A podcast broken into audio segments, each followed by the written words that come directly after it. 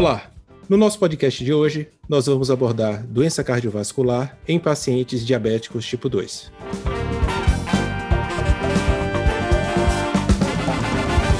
Meu nome é Vitor Almeida, eu sou consultor científico da Novo Nordisk e para responder as nossas perguntas, nós teremos a presença do Dr. Alexandre Melo Carbage, que é professor de cardiologia da Faculdade de Medicina da Unicristos e preceptor da residência médica em cardiologia do Hospital de Messejana, em Fortaleza, no Ceará. Seja bem-vindo, professor. Muito obrigado, Vitor, pelo convite. É um prazer poder estar aqui participando desse podcast com vocês. Já temos aqui algumas perguntas e vamos começar. Por que muitos anos ouvimos falar que o DM2 morre de infarto? Essa é uma pergunta muito boa. Realmente o paciente com diabetes tipo 2 ele vai falecer de doença cardiovascular, principalmente de doença coronariana. O paciente com diabetes, costumo falar para os meus residentes internos, é um endoteliopata. É um paciente que tem uma doença endotelial difusa. E nos leitos mais arteriais, mais delicados, como o leito coronariano, ele vai ter uma expressão maior. O diabetes é uma doença que causa uma inflamação endotelial extensa e intensa, por vários fatores. E essa inflamação cria um ambiente favorável para a doença aterosclerótica. Além disso, o paciente com diabetes, ele tem as moléculas de LDL extremamente pequenas e densas, ricas em ApoB e, portanto, bem mais aterogênicas. Daí a importância de nós atuarmos no início do contínuo cardiovascular, tratando os fatores de risco antes que a doença cardiovascular se estabeleça e chegue ao final do contínuo com a doença cardíaca terminal. Perfeito, professor. E podemos mudar essa história do DM2, né, do DM2 é, endoteliopata? Sim, podemos e devemos. Hoje, no tratamento do DM2, é fundamental que nós possamos utilizar drogas que mudem a história natural dessa doença e que diminuam desfecho cardiovascular. Nós passamos décadas sem ter opções de nenhuma opção de nenhuma classe medicamentosa que pudesse reduzir desfecho. Com o estudo líder, eh, nós abrimos essa perspectiva e essa classe dos agonistas de receptor GLP-1 trouxeram para nós uma, uma, uma chance de mudar esse, esse prognóstico e esse desfecho. No estudo Sustain 6, por exemplo, nós vimos que o uso da semaglutida reduziu o triplo MACE em 21%, morte cardiovascular, IAM não fatal e AVC não fatal. Então, é possível sim, e devemos tratar o diabetes com modificações, com medicações que modifiquem mortalidade.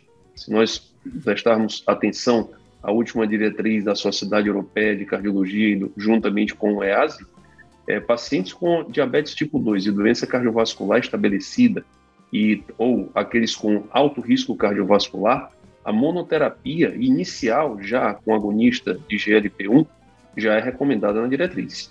Perfeito, professor. E é um pouco sobre esse tema que eu queria trazer.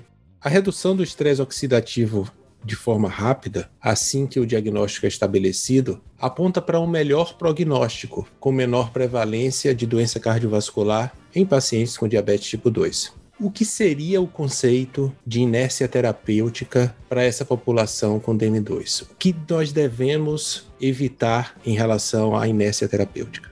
A inércia terapêutica é um problema muito grande quando nós falamos em reduzir risco cardiovascular.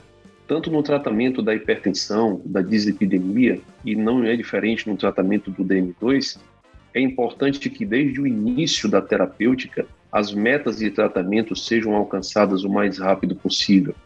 Aquele, aquela maneira antiga de tratar, onde nós íamos aos poucos adicionando medicamentos, meio de acerto, erro, tentativa, enfim, não é o método mais correto, porque isso aumenta desfecho. Ao passo que uma abordagem mais agressiva, muitas vezes com dois ou três, três classes de medicações logo no início, alcançando a meta de hemoglobina glicada isso vai reduzir desfecho cardiovascular, contribuindo para a redução da mortalidade nesse grupo de pacientes que tem uma, uma vulnerabilidade tão grande como o DM2. Perfeito.